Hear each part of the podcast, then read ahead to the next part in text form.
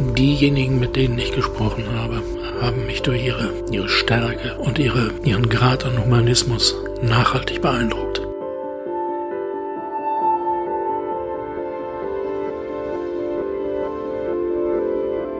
Vorhin, bevor wir angefangen haben, diese Aufnahme zu starten, gab es noch einen, ja, ich will mal sagen, Gänsehautmoment.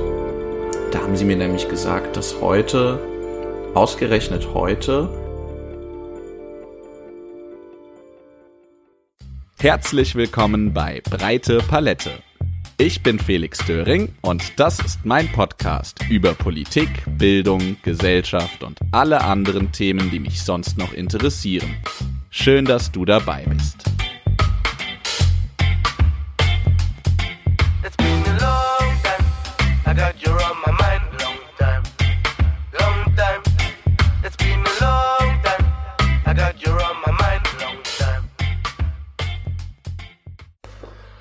Hallo liebe Zuhörerinnen und Zuhörer von Breite Palette.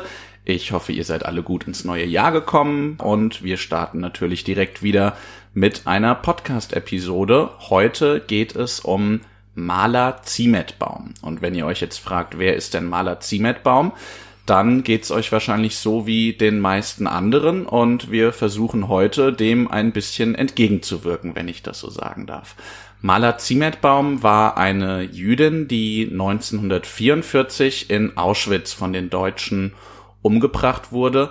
Sie war aber gewissermaßen auch eine Heldin und Widerstandskämpferin, wenn man das so sagen kann. Sie hat nämlich sehr vielen Leuten in Auschwitz das Leben gerettet. Sie war eingebunden in die Organisation des Konzentrationslagers, war als sogenannte Läuferin dabei, Botengänge zu machen und anderen Tätigkeiten nachzugehen, hatte so einen großen Zugang zu weiten Teilen des Konzentrationslagers und hat es beispielsweise geschafft, dass Menschen von Todeslisten gestrichen wurden. Sie hat Nahrung und Medizin geschmuggelt und so einigen Leuten geholfen. Sie hat ähm, sich verliebt in Auschwitz, hat dann versucht zu fliehen mit ihrem geliebten Edek Galinski.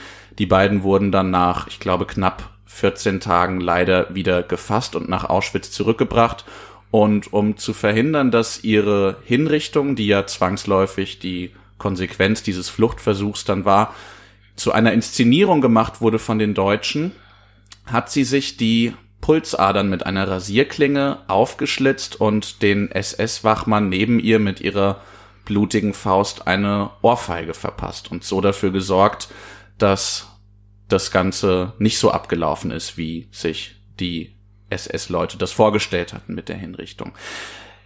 Ich bin das erste Mal aufmerksam geworden auf Maler Ziemetbaum vor zwei Jahren anlässlich ihres hundertsten Geburtstages, der da stattgefunden hätte. Und ich fand das ganze Thema so interessant, dass ich mich ein bisschen weitergehender damit befasst habe. Und ich habe mir das einzige deutschsprachige Buch zu Maler Ziemetbaum gekauft, das geschrieben ist von einem gewissen Professor Lorenz Sichelschmidt. Es heißt Maler, ein Leben und eine Liebe in Auschwitz. Und genau dieser Professor Lorenz Sichelschmidt sitzt mir jetzt gegenüber und nimmt mit mir gemeinsam diese Podcast-Episode auf. Herr Sichelschmidt, herzlich willkommen. Ja, Herr Döring, ich freue mich, dass Sie da sind. Ich freue mich, dass es heute ein Gespräch zu Maler Zimmetbaum gibt. In der Tat ist es ja so, dass nicht allzu viel mm, über sie bekannt ist. Äh, es hat seitdem meine kleine Biografie vor mittlerweile einem Vierteljahrhundert erschienen ist, zwei weitere Biografien gegeben. Eine von einem mm, französischen äh, Philosophen, die andere, glaube 2016, von einer italienischen Journalistin. Äh, aber das sind in der Tat die drei einzigen ausführlichen Darstellungen des Lebens und Wirkens von Maler Zimmetbaum. Und Ihr Buch ist, glaube ich, auch tatsächlich das einzig deutschsprachige, oder? Das ist korrekt, ja. Ja. Ja, mich interessieren da natürlich ganz viele Sachen. Also erstmal wird es auch in dieser Episode natürlich um die Geschichte von Maler Ziemetbaum gehen. Ich habe das ja eben nur ganz grob versucht zu umreißen, damit alle wissen, worum es überhaupt geht.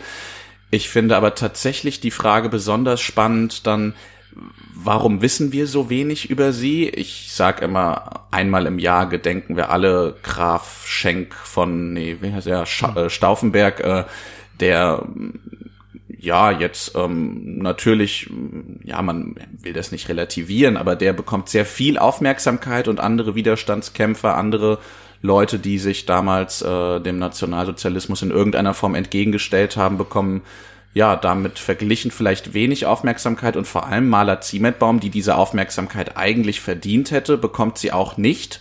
Und äh, darüber wollen wir heute auch unter anderem reden. Und mich interessiert natürlich auch, damit können wir vielleicht anfangen, warum ausgerechnet Sie dieses Buch geschrieben haben, wie Sie darauf gekommen sind. Sie sind ja äh, eigentlich Sprachwissenschaftler, das heißt, beruflich könnte man jetzt äh, davon ausgehen, gibt es keine so großen Berührungspunkte zu, zu Politik oder Geschichte. Also wie ist es gekommen, dass äh, der Sprachwissenschaftler Lorenz Sichelschmidt dieses Buch geschrieben hat? Ja, das hat eigentlich überhaupt nichts mit meiner mm, beruflichen Tätigkeit zu tun, sondern das liegt an meinem allgemeinen Interesse an zeitgeschichtlichen und auch sonst geschichtlichen Themen. Es ist also sozusagen ein Freizeit, als Freizeitprojekt entstanden in einer Zeit, wo ich beruflich mit meiner Doktorarbeit beschäftigt war und aus verschiedenen Gründen dann eine Zeit lang arbeitslos war. Diese Zeit der Arbeitslosigkeit habe ich genutzt, um mich zu geschichtlichen Themen äh, ein bisschen weiterzubilden. Hinzu kommt, dass zu der Zeit in Bochum, wo ich damals lebte, eine Ausstellung stattgefunden hat mit Zeichnungen von Häftlingen, ehemaligen Häftlingen des Konzentrations- und Vernichtungslagers Auschwitz. Diese Ausstellung habe ich besucht und bin dabei, als ich die äh, Exponate so studiert habe, auf eine Kreidezeichnung gestoßen, die eine junge Frau darstellte. Und diese Kreidezeichnung hat mich ziemlich stark angesprochen. Vielleicht deswegen, weil es eine der wenigen Porträts war, äh, auf denen die äh, porträtierte Person direkt den Betrachter anschaut. Mhm. Und sie äh, wussten dann zu dem Zeitpunkt aber noch gar nicht, welcher Mensch sich hinter diesem Porträt verbirgt, sondern das Porträt an sich hat sie erstmal fasziniert und irgendwie in, in seinen Bann gezogen. Ja, da war zunächst mal dieses Porträt.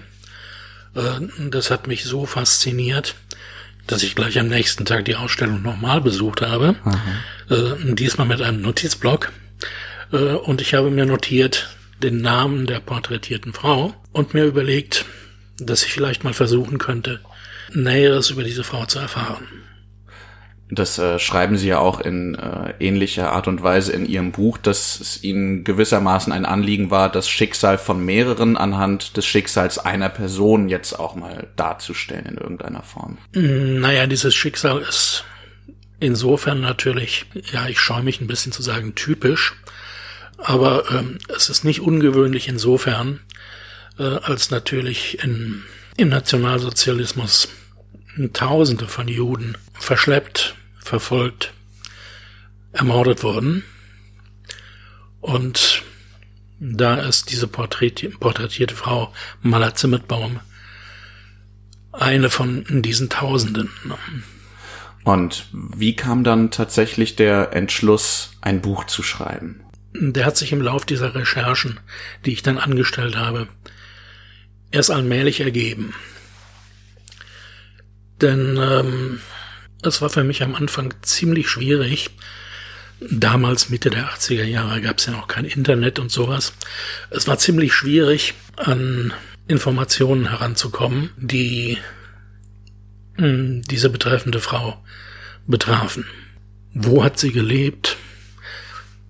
Wie sehen ihre Lebensumstände aus, unter welchen Umständen, wann ist sie deportiert worden, erinnert sich überhaupt noch jemand an sie, gibt es vielleicht noch lebende Verwandte oder Bekannte von Maler Zimmerbaum, um Antworten auf diese ganzen Fragen zu finden, äh, habe ich eine ganze Menge Leute, von denen ich geglaubt habe, dass sie vielleicht etwas über ähm, ehemalige Gefangene des Konzentrationslagers Auschwitz wissen könnten.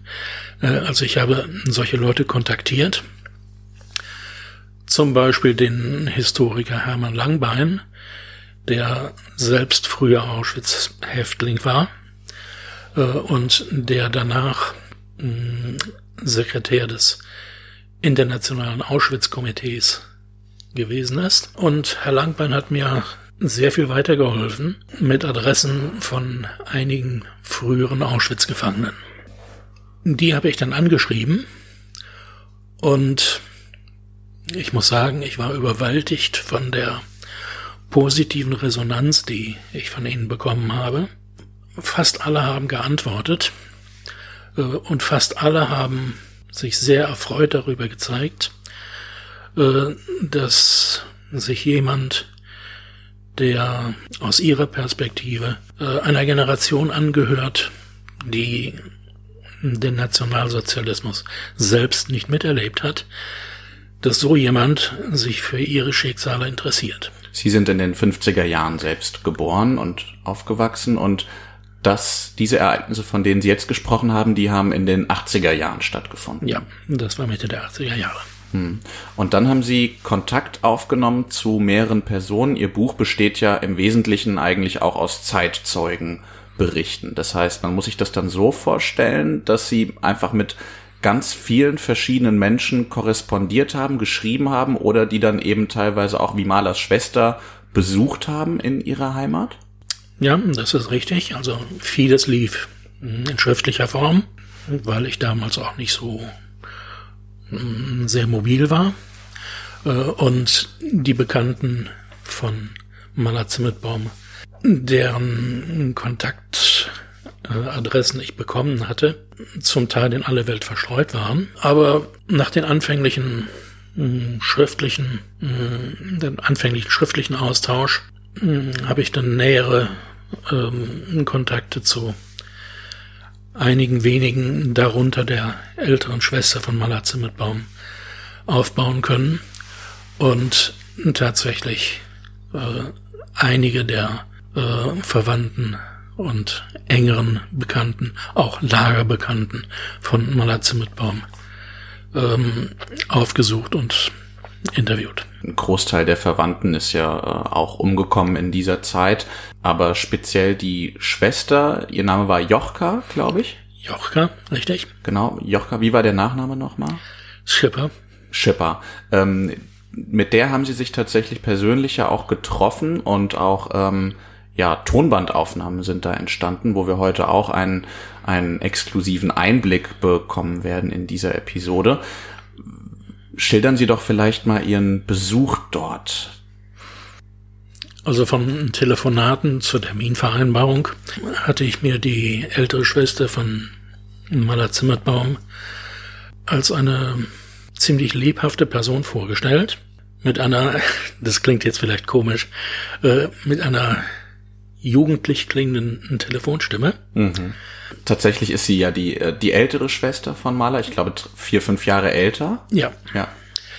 Und ähm, als ich dann nach Antwerpen fuhr, um sie zu besuchen, empfing mich eine tatsächlich jugendlich wirkende ältere Dame, die sichtlich erfreut war darüber, dass sie Gelegenheit hatte, äh, über die Geschehnisse um ihre deportierte und ermordete Schwester äh, zu sprechen.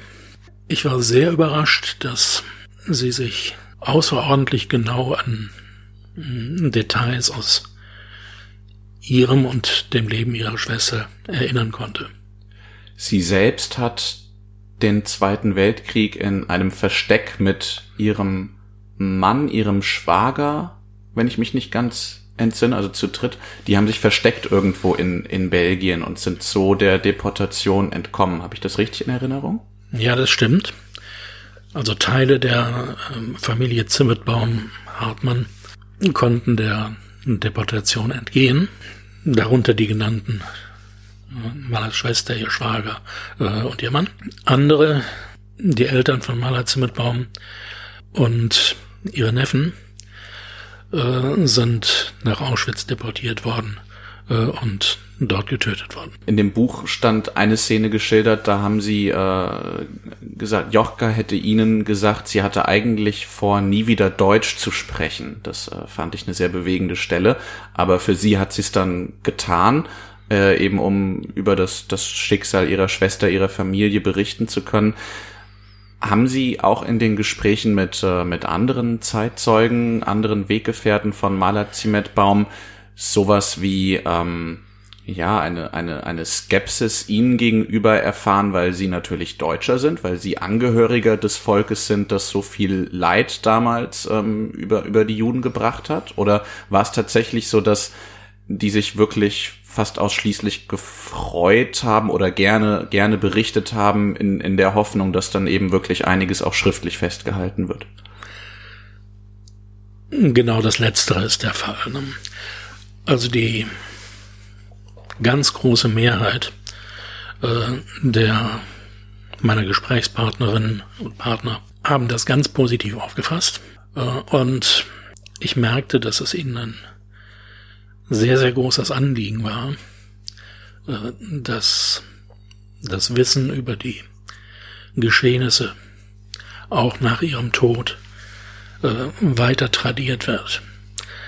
Dass also die Umstände, unter denen im Nationalsozialismus zigtausende von Menschen einfach so umgebracht wurden, dass diese Umstände nicht vergessen werden. Wie lange haben Sie insgesamt geschrieben an dem Buch? Das war ja ein längerer Prozess. Es hat sich ja über ein paar Jahre gezogen. Ja, das ist in zwei Phasen passiert.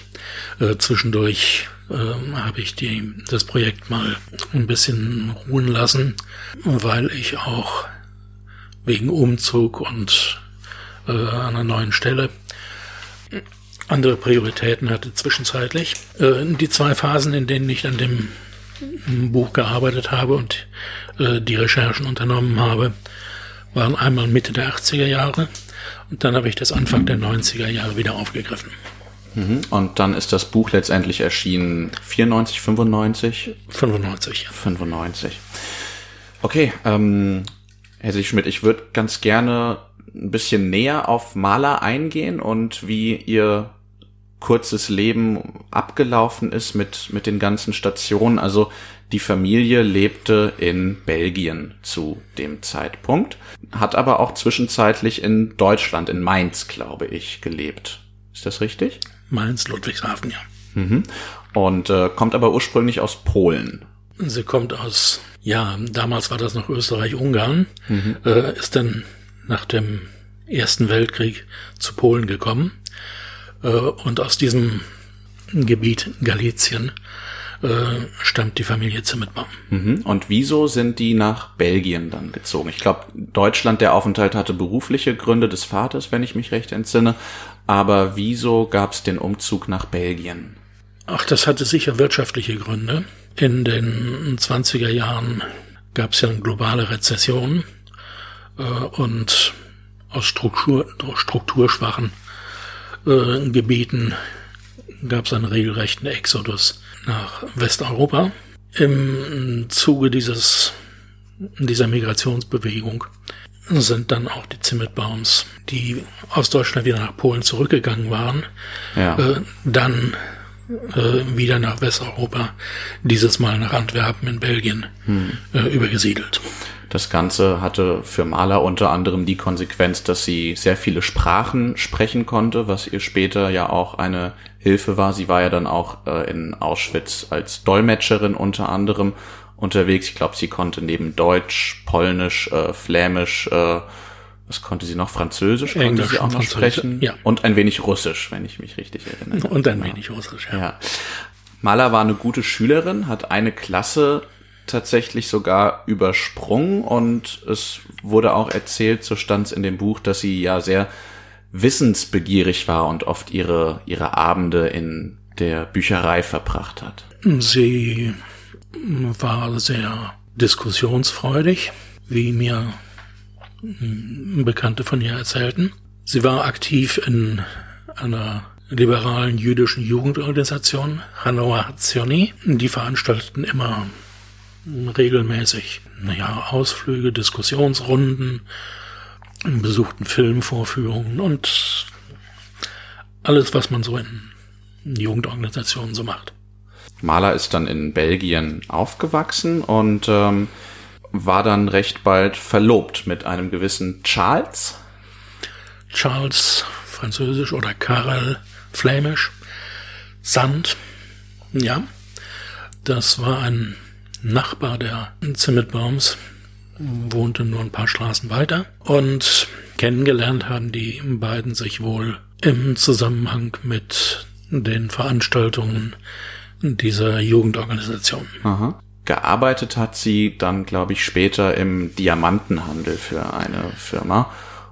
Und ähm, es stand auch in ihrem Buch, dass ähm, diese Firma dicht gemacht werden musste und ihr Chef, glaube ich, in die USA migriert ist und ihr das Ähnliche empfohlen hat. Also sinngemäß gesagt hat, ähm, hier ist es wahrscheinlich nicht mehr sicher langfristig, aber sie wollte trotzdem bleiben, um sich vor allem um ihre Familie zu kümmern. Ihr Vater war übrigens blind. Ja, das ist richtig. Äh, ihr Vater war blind infolge einer, ist nicht so ganz klar geworden aus den äh, Berichten, die ich gehört habe möglicherweise infolge einer Kriegsverletzung aus dem Ersten Weltkrieg. Und ähm, die Mutter versuchte, die Familie äh, so ein bisschen zu ernähren, indem sie in Heimarbeit Strickwaren anfertigte, äh, die dann die anderen Geschwister, Mala hatte noch zwei Schwestern und einen Bruder, äh, verkauften.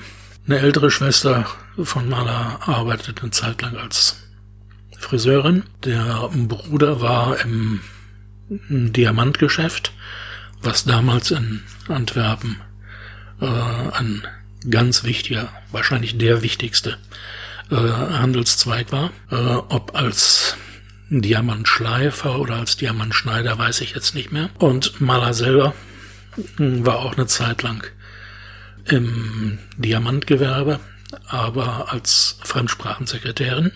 Mhm. Daneben hat sie wohl auch als Zuschneiderin für eine für ein lokales Modehaus gearbeitet. Aha.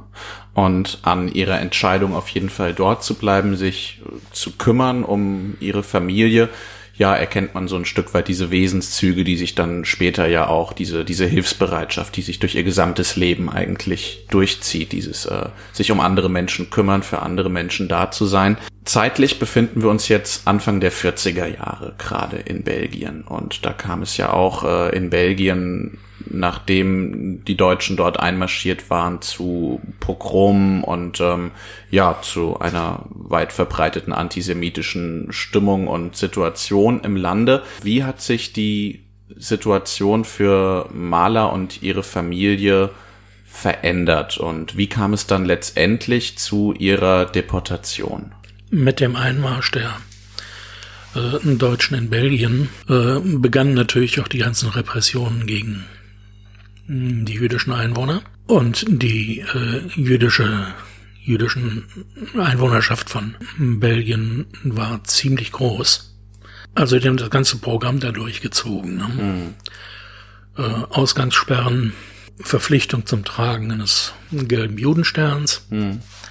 als Kennzeichen der, an der Kleidung, Berufsverbote, Zwangsregistrierung in ein Judenregister, um auf Befehl äh, zum Arbeitseinsatz einberufen zu werden. So lautete das damals offiziell. Arbeitseinsatz. Arbeitseinsatz, ja. Ja. Und das Verbund, verbunden mit einer äh, netten Liste, äh, was alles mitzubringen ist. Ja. Und das ist dann tatsächlich auch erfolgt. Wie kam es zu Malers Verhaftung oder dann äh, zunächst war sie ja dann im, im Sammellager Mechelen. Ist das richtig? Mm, ja. Also die Deportationen liefen so, äh, dass die deutschen Besatzer zunächst versuchten, das wirkliche Ziel der Deportationen geheim zu halten. Anders äh, hätte man die Leute ja auch nicht natürlich. so leicht bekommen, sage ich mal. Ne? Natürlich. Ja. Ähm, die haben sich sowieso nicht so gerne freiwillig gemeldet. Ne? Ja. Äh, also die Zahl derjenigen, die sich zum Arbeitseinsatz trotz Arbeitseinsatzbefehls äh, gemeldet haben, war verschwindend gering. Hm. Ja, es gab als infolge der Wannsee-Konferenz die interne Vereinbarung der Nazis, dass aus Belgien 10.000 Juden abzuschieben seien. Und diese Vereinbarung ist dann sehr zielstrebig von den deutschen Besatzern umgesetzt worden. Man hat diejenigen, die sich zum Arbeitseinsatz gemeldet haben, in einer ehemaligen Kaserne, der Kaserne Dossin in Mecheln, die zu einem Sammellager umfunktioniert war, zunächst mal interniert.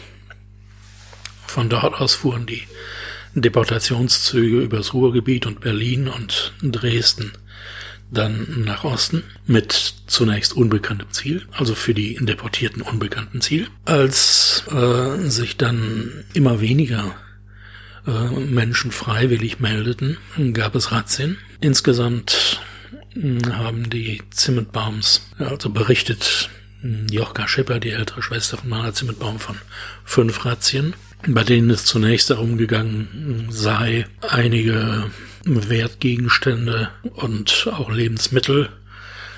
Lebensmittel waren im Zweiten Weltkrieg natürlich auch in Belgien knapp. Ja. Von den jüdischen Einwohnern zu erpressen. Und ähm, später ging man dazu über, ähm, die äh, Leute auch gleich selbst mitzunehmen.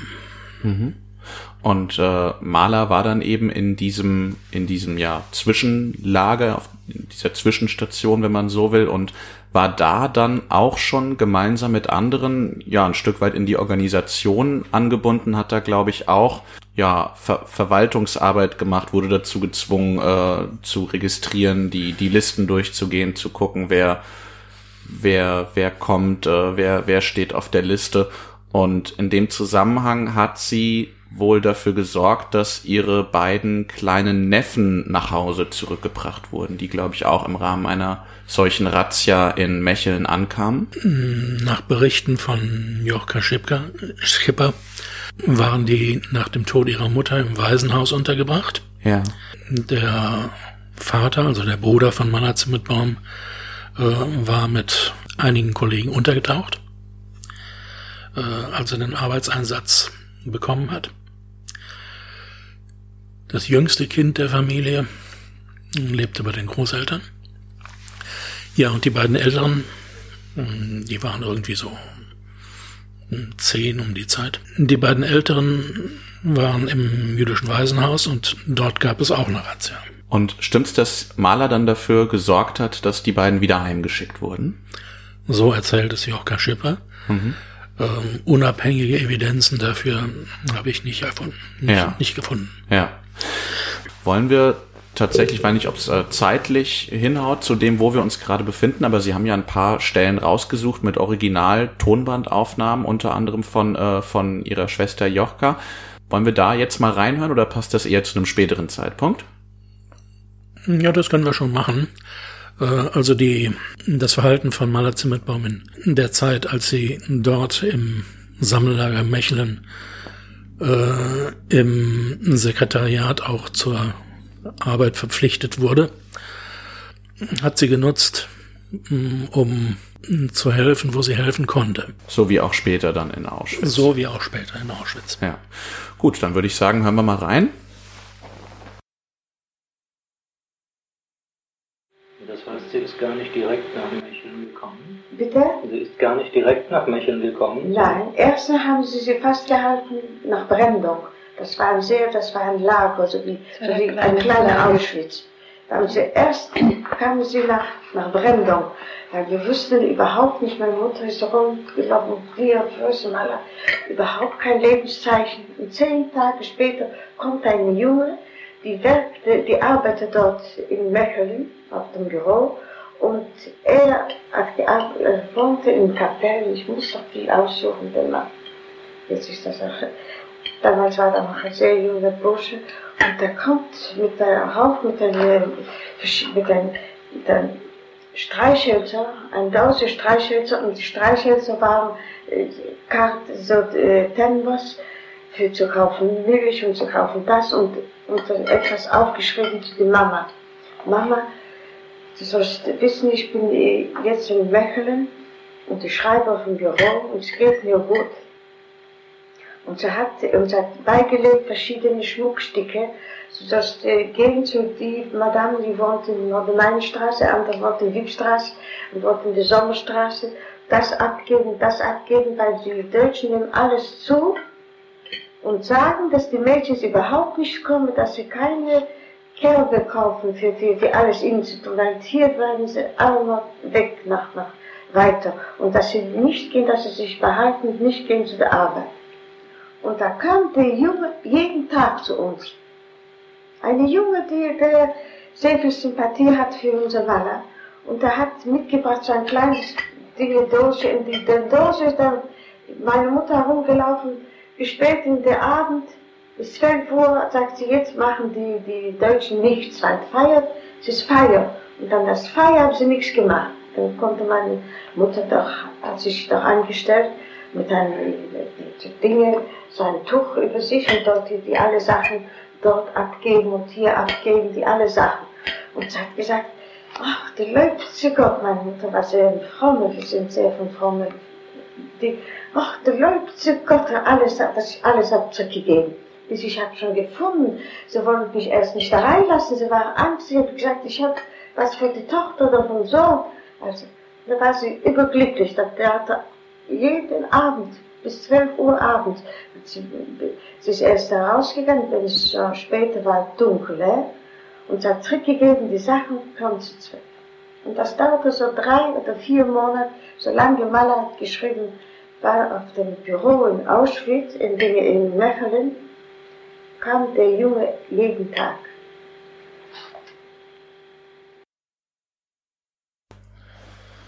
Also, das war jetzt die Originalaufnahme von Malers Schwester, in der sie dann eben nochmal ja, erklärt, wie das mit dem, mit dem Schmuck der Deportierten lief. Da hat Maler sich dann eben dafür eingesetzt, dass der zu den Familien zurückgebracht wird über einen äh, etwas jüngeren Mann oder einen, einen Jungen, ich weiß gar nicht, wie alt er jetzt war, der dann das zu äh, Malers Mutter gebracht hat und die dann sich darum gekümmert hat, dass das eben an die Familien zurückgeht.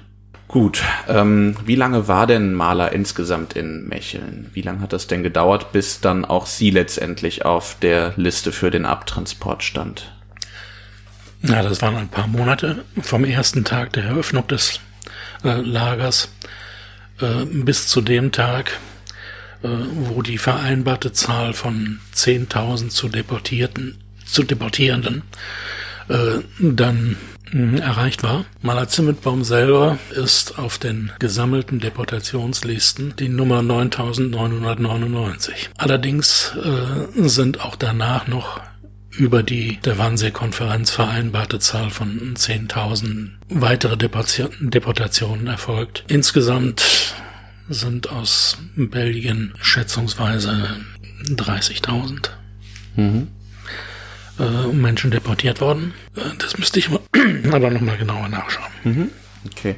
Und äh, dann ging es eben in den in den Zug und dann von dort aus dann auch über über Deutschland, wie Sie ja gesagt haben, direkt nach Auschwitz. Das war eine ungefähr zweitägige Fahrt in einem Güterwaggon. Nein, äh, das waren damals noch Personenwaggons. Ah ja, okay, die Güterwaggons wurden dann später die wurden erst später eingesetzt. Mhm. Okay. Dann kam sie in Auschwitz an. Das war ungefähr zu welcher Zeit dann? 1942? Mitte 42? Das war im Herbst 1942. Herbst 42. Und dann war der Vorgang ja der, dass tatsächlich direkt dann, äh, nachdem die Menschen aus den Zügen rausgetrieben wurden, die erste Selektion stattgefunden hat. Genau. Es wurde bei Ankunft des Zugs damals noch am Rande des Güterbahnhofs von äh, Auschwitz wurden die Deportierten in zwei Gruppen geteilt. In, die eine Gruppe hm, kamen die kräftiger aussehenden, arbeitsfähig erscheinenden Personen. In die andere Gruppe äh, kamen ältere, kranke Kinder unter 16 Jahren. Diese andere Gruppe wurden gezwungen, auf Lastwagen zu steigen äh, und sind direkt zu den Gaskammern gefahren worden äh, und da durch Giftgas getötet. Ja, spätestens zu dem Zeitpunkt war dann wahrscheinlich auch den, den Leuten, die dann eben bei dieser ersten Selektion noch, noch Glück hatten, war dann auch vermutlich klar, was das Ziel dieser ganzen Aktion sein würde. Das hat man ihnen ziemlich bald äh, bei der Einweisung ins Lager äh, als Zwangsarbeiter äh, hat man ihnen sehr deutlich klar gemacht. Maler gehörte nicht zu dieser Gruppe. Maler durfte noch weiterleben und äh, dann war es so, dass sie tatsächlich so etwas gemacht hat, wie sie nennen das in ihrem Beruf, sowas wie eine in Anführungszeichen Lagerkarriere, ähm, aufgrund ihrer Sprachkenntnisse, aber auch aufgrund von ja, ihrem, ihrem Auftreten, der Art und Weise, wie sie mit, mit anderen kommuniziert. Das wird ja durchaus als ein sehr selbstbewusstes Auftreten auch immer, immer dargestellt und erzählt. Und sie hat dann, also ich, das war mir auch gar nicht klar, bevor ich ihr Buch gelesen hatte, es waren zeitweilig bis zu ein Drittel der, der, der Insassen in die Lagerorganisation mit, mit einbezogen, also in die verschiedenen Aufgaben und Tätigkeiten, die dann da im Rahmen der, der Verwaltung und Organisation gemacht werden mussten. Und Maler war dann eine sogenannte Läuferin. Was waren ihre Aufgaben? Ja, also das war eine Beschäftigung äh, im Kommunikationssystem des Konzentrationslagers. Immer wenn irgendwelche Anweisungen durch die Aufsicht oder SS-Leitung erfolgten, ähm, mussten diese Läuferinnen die weitergeben an die äh, Gefangenen. Und das musste natürlich immer sofort passieren. Äh, die rannten also den ganzen Tag da rum und ähm, gaben Befehle weiter. Und da war ihre Mehrsprachigkeit natürlich dann auch ein, ein Grund dafür, dass sie dann eben ausgewählt, wurde für, für diese Aufgabe. Ähm, wir können ja gerade mal reinhören in das, was äh, eine Mitgefangene von Maler, nämlich äh, Anna Palicek über Anna Palacek. Palacek über die ja, hygienischen Zustände, das bezieht sich, glaube ich, auch auf das Jahr 1942 oder generell über die Zustände im Lager gesagt hat. Also auch hier. Etwa, etwa zu der Zeit von der Ankunft von Maler Zimmerbaum. Ja. Mhm, genau. Dann also auch hier jetzt der kurze Einblick in eine Originalaufnahme an der Stelle. Als ich kam ins Lager, ich kam einen Monat früher als Maler. Es war kein Licht, keine Elektrizität. Es mussten, ich habe Nummer 17.524. Also ich denke, es mussten unge ungefähr 10.000, 12.000 Frauen müssen. Es, es, die große Vergasung im Lager hat noch nicht äh, angefangen. Die Karl war notgeschoben und hat, äh, hat uns alles weggenommen, natürlich, was wir anhatten. Hm, Lagerkleidung gegeben aber kein Kontakt mit Wasser, weil es war kein Wasser. Also es war kein Wasser, kein Licht und natürlich, es waren keine Toiletten, es waren Latrinen, aber die Latrinen, das war, das war nur so ein Graben gemacht, ein Graben mit, äh, die Latrinen waren später gebaut, alles war später, alles kam später. Aber die Quaschen waren ganz unmöglich. Nach drei Monaten, nach drei Monaten, ich habe ein Wasser ein Eimer mit heißem Wasser dazu bekommen von meiner Freundin, die hat in der Küche gearbeitet. Also die hat das irgendwo herausgestellt und ich habe mich schnell in, in eine Ecke gewaschen. Ich war ganz Natürlich habe ich Krätze gehabt, große Krätze, und ich habe auch Läuse gehabt. Menge, Menge, Menge Läuse. Mahler hatte dann auch im äh, Krankenrevier in Auschwitz zu tun öfter mal, wobei man sich das Krankenrevier jetzt nicht als einen Ort vorstellen sollte, wo Menschen tatsächlich äh, vor allem geholfen wurde. Sie schütteln den Kopf. Da war hm. sie. Also sie hatte nicht direkt im Krankenrevier zu tun. Das Krankenrevier, das ist so eine Art, so eine Art Ambulanz, ein Lager gewesen. Äh, überhaupt bestand das Konzentrationslager Auschwitz ja aus mehreren Abteilungen. Äh, und in also da gab es zunächst mal das sogenannte Stammlager, in dem vor allen Dingen Männer untergebracht waren. Äh, es gab auf zwei Quadratkilometern äh, etwas davon entfernt das Lager Auschwitz II Birkenau. Dieses Lager war wieder in einzelne Abschnitte unterteilt äh, und Maler Zimmetbaum war natürlich im Frauenlager tätig. Mhm. Und dann gab es noch eine dritte Abteilung des Konzentrationslagers. Äh, das waren Standorte, die direkt an Industrieunternehmen in der Region äh, gekoppelt waren. Ja, man, man muss sagen, zur, ähm, ja, also es war so, dass die, die Menschen dieser Zwangsarbeit nachgegangen sind, die wurden von der SS quasi verkauft als billige Arbeitskräfte an deutsche Unternehmen, die ja auch in der dann Krieg äh, oft was zu tun hatten und da in der in der Industrie irgendwie tätig waren.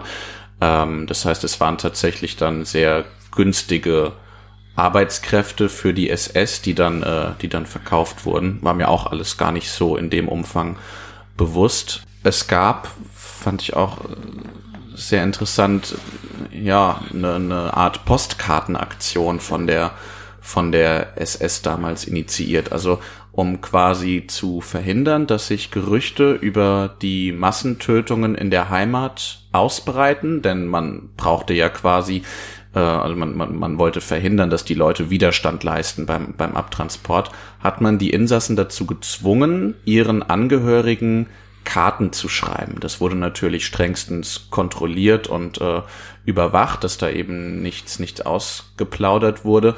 Ähm, es diente dazu, dann eben zu, zu beruhigen in der Heimat. Ähm, aber da hat Maler, so wie einige andere, versteckte Hinweise platziert in diesem Text. Ich glaube, Sie hatten auch mehrere der Original-Postkarten dann tatsächlich in den Händen. Mhm, ich habe Kopien davon gesehen. Mhm. Und da hat sie ich glaube, immer wieder geschrieben, äh, mir geht es gut. Das musste sie ja auch soweit. Ähm, und dann hat sie quasi indirekt berichtet von Menschen, die umgebracht wurden, indem sie die Formulierung benutzt hat, die sind mit Etouche zusammen. Und das war, glaube ich, ein Verwandter, der bereits 1940 gestorben war. Etouche war ihre Schwägerin. Mhm. Äh, also die, die erste Frau ihres Bruders. Mhm. Und somit quasi der Hinweis, äh, das ist dann bei der Kontrolle durchgegangen, weil die natürlich nicht wussten, wer Etusch ist. Ähm, aber da natürlich der Hinweis an die Angehörigen zu Hause, auch an ihre Schwester im Versteck. Ich glaube, da kam die Post auch tatsächlich dann an, ähm, dass da was nicht mit rechten Dingen zugeht.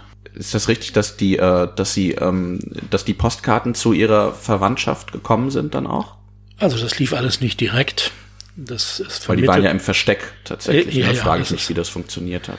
Das ist vermittelt worden über ähm, eine von den Nazis eingerichteten ähm, Zentralverwaltungsstelle für Judenangelegenheiten. Die hieß irgendwie etwas anders, äh, aber die regelte solche Sachen als zentral. Ne? Mhm. Und die Postkarten sind dann angekommen. Die sind nach Irrläufern angekommen, ja. Mhm. Ja, es gibt Sie haben ja mit ganz vielen hm, Zeitzeuginnen und Zeitzeugen dann auch gesprochen, die berichtet haben, wie Maler ihnen geholfen hat. Also ich denke, da können wir auch mal einige Beispiele ihrer, ihrer Hilfsbereitschaft oder Beispiele dafür, wie sie anderen Menschen dann eben auch das Leben gerettet hat, äh, ansprechen. Zunächst ist es so, Angela Weid, glaube ich, heißt sie, war Typhus erkrankt und hatte quasi schon mehr oder weniger abgeschlossen mit ihrem Leben und Maler hat dann dafür gesorgt, dass sie ein Foto ihrer Tochter bekommt, was strengstens untersagt war, dort Fotos zu haben.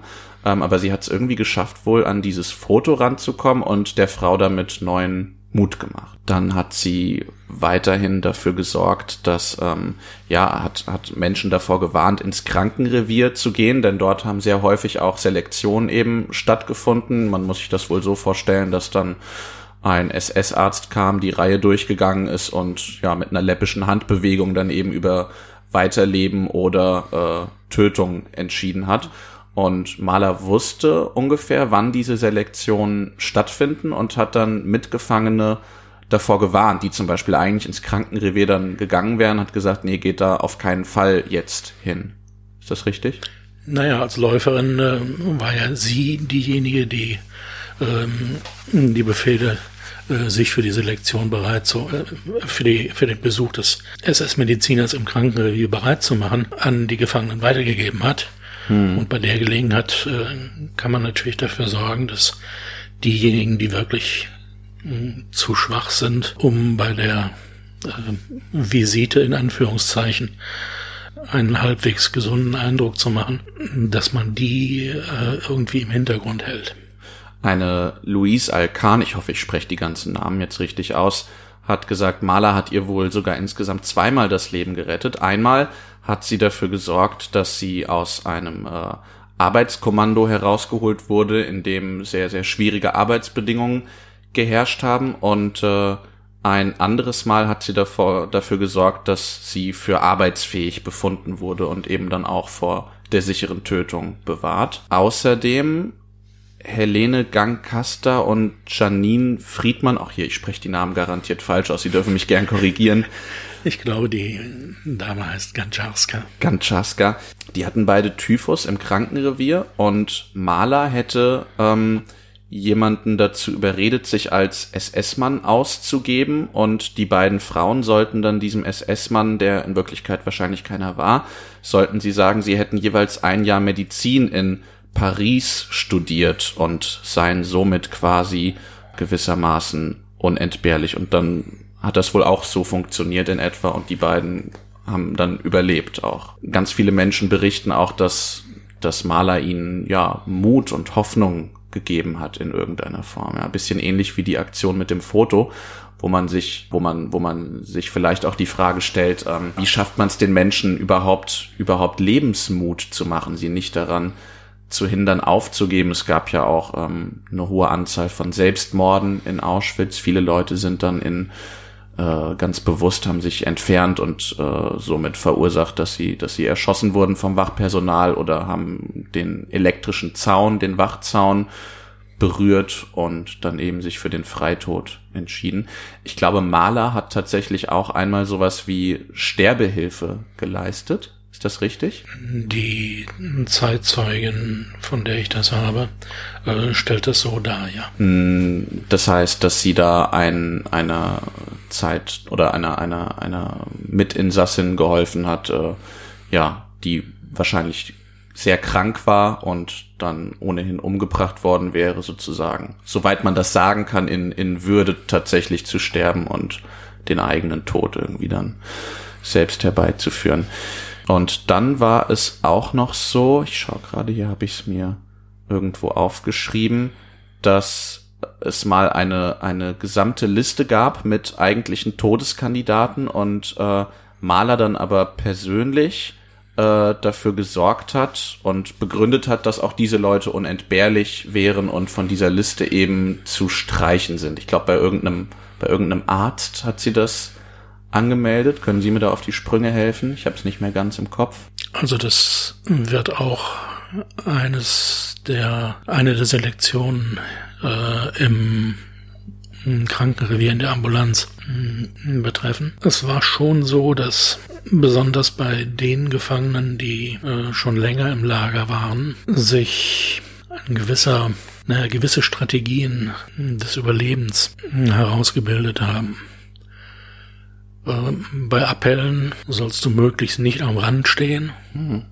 damit die Wachen nicht auf dich aufmerksam werden. Man kannte natürlich auch einige der äh, Wachmannschaften und von daher wusste man, mit wem man eventuell mh, hm, reden könnte. Meine Gesprächspartnerin Anna Palacik, die Sie vorhin gehört haben im Interview, äh, berichtete an einer anderen Stelle, dass eine Mitgefangene mal ein paar hm, Wertsachen hm, aus Beständen getöteter gesammelt hat, um sich damit, was weiß ich, äh, ein Stück Brot zu kaufen oder sowas. Und bei einer Selektion seien diese Wertsachen entdeckt worden. Und der wachhabende äh, SS Arbeitsdienstführer wollte die betreffende Gefangene natürlich dafür bestrafen, aber das scheint einer von denen gewesen zu sein, mit denen man reden konnte. Ja. In Anführungszeichen. Und so war das in diesem Fall dann auch so, äh, dass eine dritte Gefangene den Wachhabenden angesprochen hat und gesagt hat, überlegen Sie doch mal, ja, so und so. Mit den Sachen können Sie doch Ihrer Familie zu Hause eine Freude machen. Vergessen Sie die Sache doch einfach. Ne? Ja. Und das hat er dann wohl tatsächlich gemacht. Ja. Es ist wohl auch so, dass Maler ja ein recht hohes Ansehen dann tatsächlich auch hatte. Also dass, dass man ihr, ich will nicht sagen, viel, viel vertraut hat, aber sie hatte schon für mich überraschenderweise relativ viele Freiheiten, sich dazu bewegen und Dinge zu organisieren, was ich so in der Form gar nicht für möglich gehalten hätte. Ja, das hatte mit ihrer Position als Läuferin natürlich auch zu tun. Ja. Sie kam dadurch in fast alle äh, Bereiche des Lagers. Sie hatte Zugang und, zu und Kontakt mit der SS-Aufsicht. Ja, und äh, ihr Buch heißt ja nicht nur ein, ein Leben in Auschwitz, sondern ein Leben und eine Liebe in Auschwitz. Deswegen würde ich ganz gern mal auf äh, äh, Edek Galinski zu sprechen kommen. Der junge Mann, ich glaube, er war tatsächlich vier oder fünf Jahre jünger Ja. als Maler, in den sie sich verliebt hat. Und die beiden haben dann tatsächlich, also auch unter den widrigsten Umständen, eine Liebesbeziehung geführt in Auschwitz. Wie muss man sich das vorstellen? Wie ist das überhaupt möglich? Diejenigen wenigen Gefangenen, die äh, die Möglichkeit hatten, mit anderen Gefangenen in anderen Lagerabschnitten äh, in Kontakt zu kommen, bei denen konnte das, war das natürlich theoretisch denkbar. Äh, und Die Voraussetzung war dann ja schon mal gegeben bei Maler. Ja, die Voraussetzung war bei Maler gegeben als Läuferin. Äh, und die Voraussetzung war auch bei Edward Galinski gegeben. Der war als Klempner nämlich äh, im Lager tätig, eingesetzt äh, und hatte da gelegentlich auch im Frauenlager zu tun. So haben sich die beiden dann kennengelernt Ja.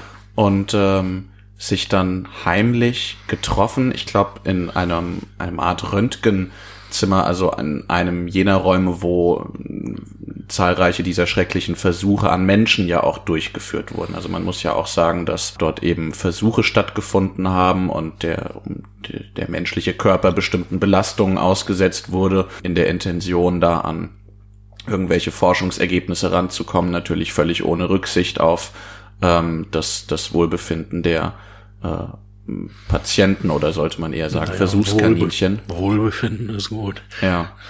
Also da wurden, da wurden Leben, alle, ne? alle, alle möglichen Verletzungen und äh, eben auch der Tod natürlich billigend in Kauf genommen und in so einem äh, Zimmer, in dem solche Versuche durchgeführt wurden, haben die beiden sich heimlich getroffen und geliebt. So schreiben es übereinstimmend Zeitzeugen, ja. was ja auch eine, ja, eine Form von Widerstand letztendlich ja auch ist, ja, also dass man eben trotz alledem in irgendeiner Form versucht, versucht zu leben und irgendwie auch was Positives zu erleben in, in der Situation. Naja, Widerstand in dem Sinne, dass man sich halt nicht den Nicht kaputt machen lässt einfach, nicht ne? kaputt machen lässt, nicht den Vorschriften unterwirft. Dieser junge Mann hatte dann tatsächlich auch Fluchtpläne. Ähm, der wollte sich, glaube ich, den polnischen Partisanen anschließen, das war sein Plan. Und ähm, Mahler hat sich dann dazu entschieden, mit ihm gemeinsam zu flüchten. Was glauben Sie waren, waren ihre, ihre Beweggründe? Darüber ist viel spekuliert worden. Äh, auch unter Mitgefangenen von Maler ist man sich da nicht einig. Denn sie hatte ja einen vergleichsweise, im Vergleich zu anderen Insassen, privilegierteren Status, wenn man Ja. das überhaupt so sagen Ja. kann. Das heißt, sie war jetzt im Gegensatz zu vielen anderen wahrscheinlich nicht so sehr in akuter Lebensgefahr wie, wie manch andere eben. Ja, das ist genau der Punkt. Ne? Sie hätte nicht fliehen brauchen. Es wäre strategisch vielleicht klüger gewesen, die Befreiung von Auschwitz durch die Rote Armee abzuwarten. Die standen vor, quasi vor der Tür. Ne? Ja, und das wusste man im Lager auch. Das wusste man im Lager die auch. wurden. Das wusste man im Lager auch. Und es gab Bombardements in der Gegend. Von denen kriegte man auch was mit.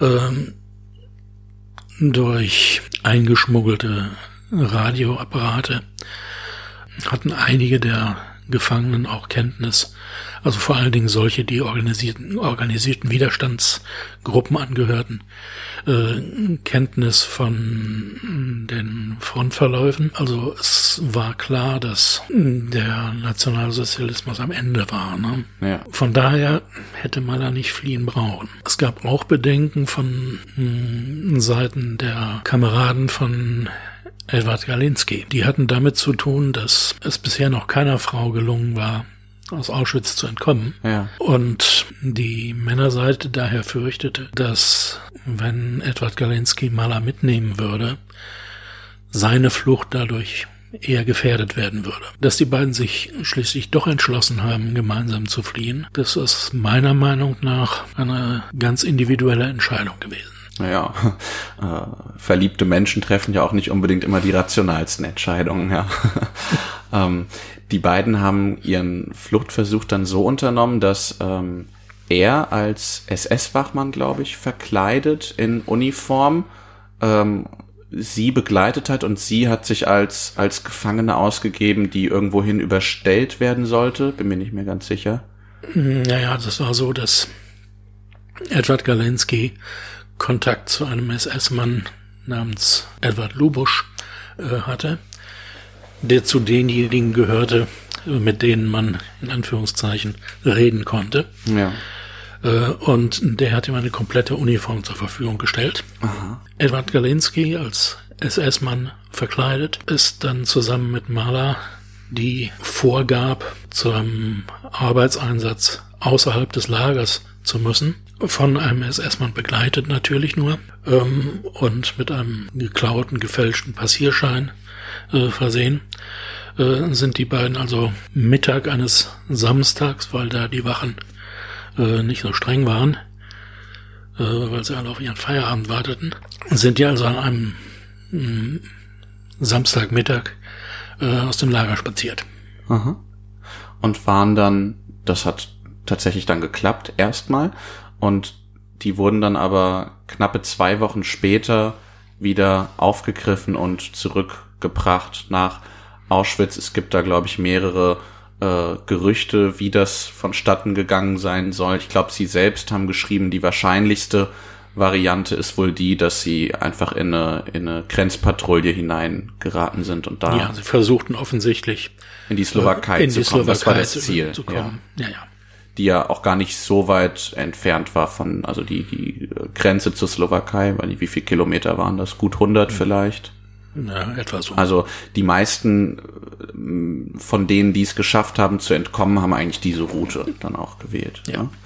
Okay, dann kamen die beiden eben zurück und äh, es war ja das gängige Verfahren, dass die Zurückgebrachten dann hingerichtet wurden. Das heißt, sie konnten dann eigentlich schon mit an Sicherheit grenzender Wahrscheinlichkeit davon ausgehen, dass auch ihnen dieses Schicksal blühen würde. Vorher wurden sie aber noch gefoltert und verhört um eben zu erfahren, wer ihnen geholfen hat bei der Flucht. Zumindest in Bezug auf Galinski gibt es solche Berichte, ja. Äh, Mahler selbst wurde aber, glaube ich, auch dann tatsächlich verhört, oder? Verhört wurde es mit Sicherheit. Wie diese Verhöre stattgefunden haben, das konnte alles Mögliche sein. Von halbwegs zivilisierten Gesprächen bis hin zu brutaler Folter. Und von Mahler ist glaube ich, das Zitat überliefert, ähm, was den Fluchtversuch angeht. Ich würde es wieder tun. Ich war drei Wochen lang unendlich glücklich. Ich glaube, Edward wurde dann äh, tatsächlich gehängt, auch vor, vor Maler. Nach den mm, mir vorliegenden Berichten sollte das gleichzeitig passieren.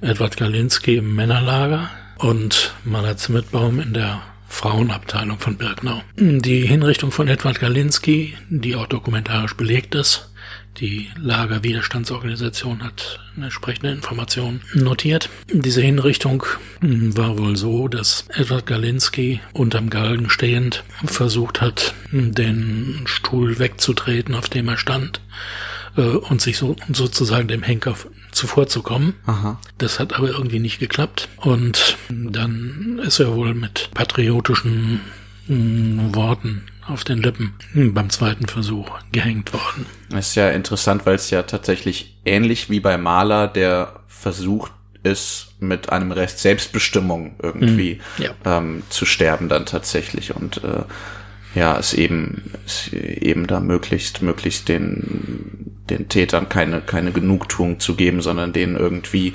irgendwie die Show zu versauen ähm, an irgendeiner Stelle. Das ist ja tatsächlich dann das auch, was, was Maler gemacht hat, die sich dann nämlich eben mit einer Rasierklinge, keiner weiß, wo sie die herbekommen hat, ob sie, die ihr von irgendjemandem zugesteckt wurde oder sonst was, hat sie sich die Pulsadern aufgeschnitten, kurz vor ihrer geplanten Hinrichtung und hat dem SS-Mann neben mir, ich glaube Reuters oder Reuters, Johann Reuters, Johann Reuters, dann mit der blutenden Hand ins Gesicht geschlagen.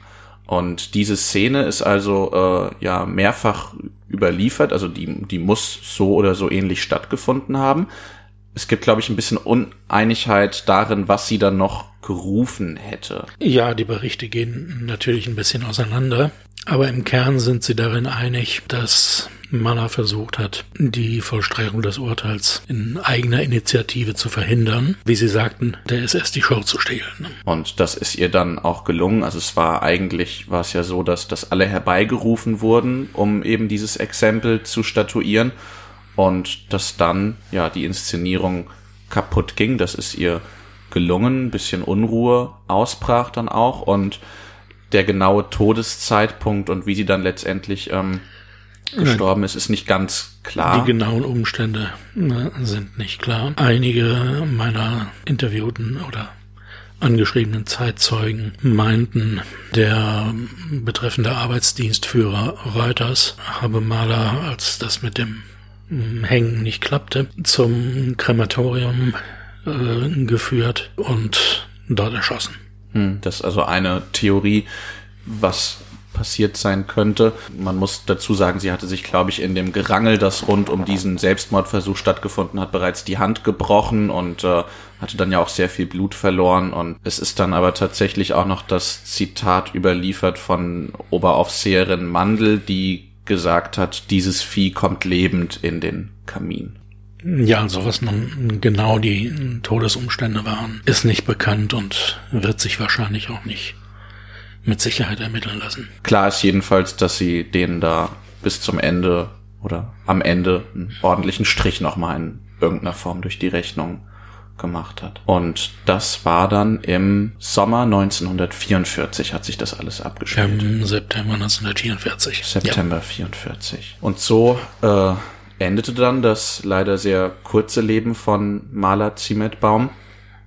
Und ich würde tatsächlich jetzt gerne nochmal Ihnen die Frage stellen, wieso wissen wir so wenig über Maler? Also ich meine, gerade diese, gerade diese Szene der Hinrichtung, von der es ja, glaube ich, auch eine, eine Zeichnung gibt oder eine Comic-Umsetzung in irgendeiner Form, gerade diese Szene lädt ja eigentlich dazu ein, zu einer zu einer größeren Verbreiterung oder äh, zu einer zu einer ja also also dazu dass das das ist ja ein besonderes Bild eine besondere Szene. Die hätte ja eigentlich das Potenzial bekannter zu sein als sie ist. Und somit hätte auch die Geschichte von Maler das Potenzial bekannter zu sein als sie ist. Naja aber das ist äh, ein spektakuläres Detail.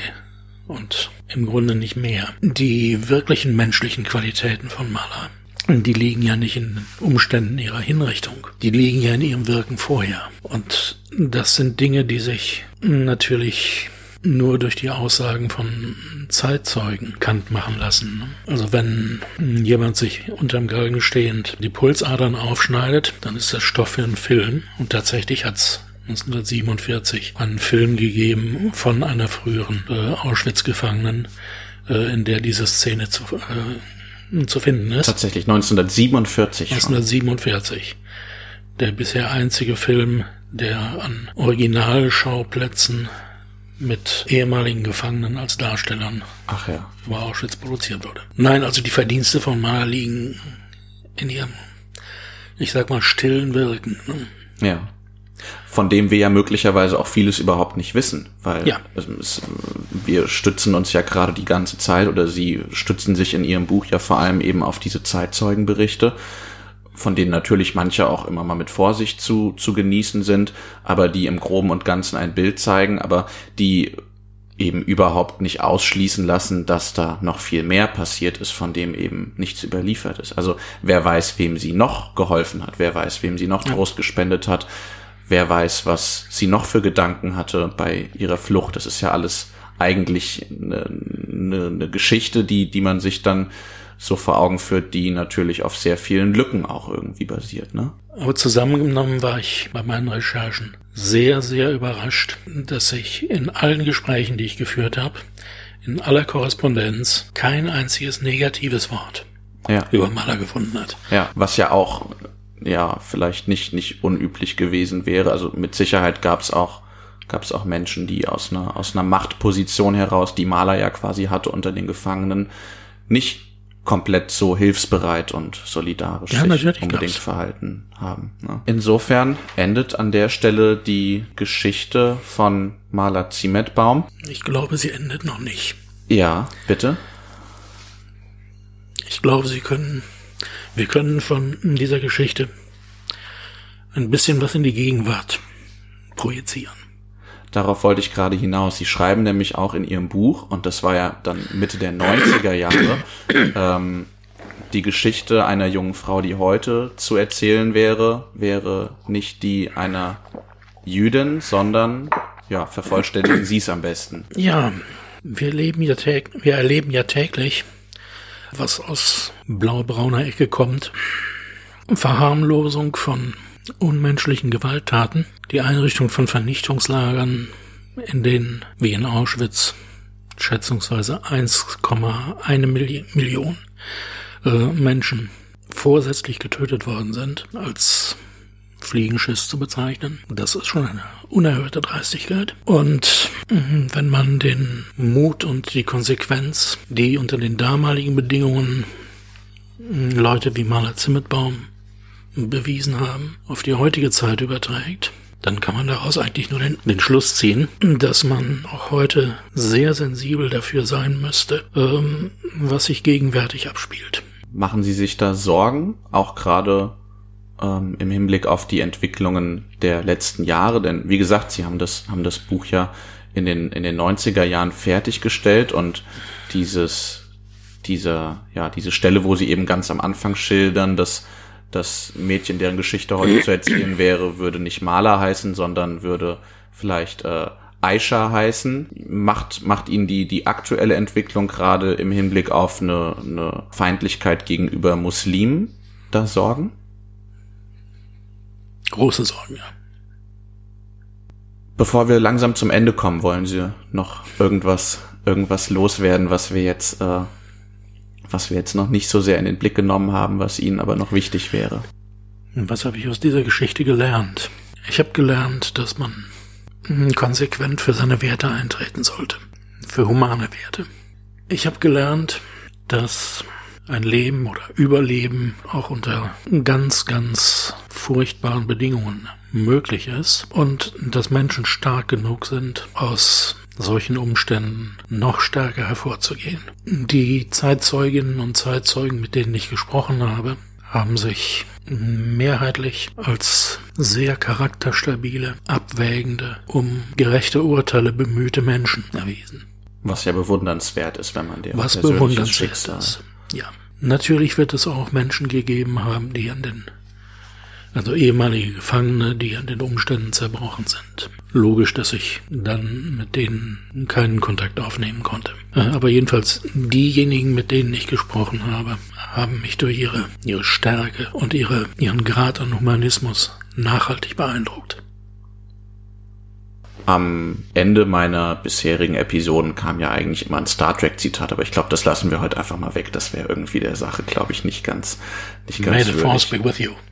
Ja, das, das ist Star Wars, ne? Das, naja, gut. okay, okay. Na gut, lassen wir, lassen wir das heute ausnahmsweise mal. Äh, Vorhin, bevor wir angefangen haben, diese Aufnahme zu starten, gab es noch einen, ja, ich will mal sagen, Gänsehautmoment. Da haben sie mir nämlich gesagt, dass heute, ausgerechnet heute, der Geburtstag von Maler Ziemetbaum gewesen wäre. Sie wäre heute äh, zwei- 102 Jahre alt gewesen. Und das finde ich ist ein sehr interessanter Zufall, denn wir haben uns diesen Termin nicht anhand dessen ausgesucht. Wir haben letzte Woche telefoniert und haben überlegt, wann passt's uns beiden, wann haben wir Zeit. Und da finde ich schon bemerkenswert, dass das jetzt ausgerechnet auf Ihren Geburtstag gefallen ist. Ja, dann Herr Sichelt-Schmidt, ähm, ja, vielen Dank für, weiß gar nicht, was ich sagen soll, vielen Dank für, also erstmal dafür, dass Sie dieses Buch geschrieben haben, denke ich, ja, äh, und damit, ja, so ein so einen tollen Beitrag der Erinnerung an, an Maler, aber auch an das, an das Schicksal ganz vieler anderen, für das Schicksal ganz vieler anderen Menschen geleistet haben. Mich hat ihr Buch sehr bewegt. Ich habe sehr viel gelernt dadurch und das hat sich jetzt durch das Gespräch mit ihnen auch auch noch weiter so entwickelt und man kann das Buch auch immer noch kaufen, ja, also eigentlich überall, wo es wo es Bücher gibt, kann man sich danach erkundigen. Ich kann es nur empfehlen für die Menschen, die jetzt noch ein bisschen tiefergehende Informationen haben möchten. Und äh, ja, bedanke mich ganz herzlich für Ihre Zeit und ich glaube, es war ganz gut, dass wir das gemacht haben. Also ich bedanke mich meinerseits auch. Sehr gerne.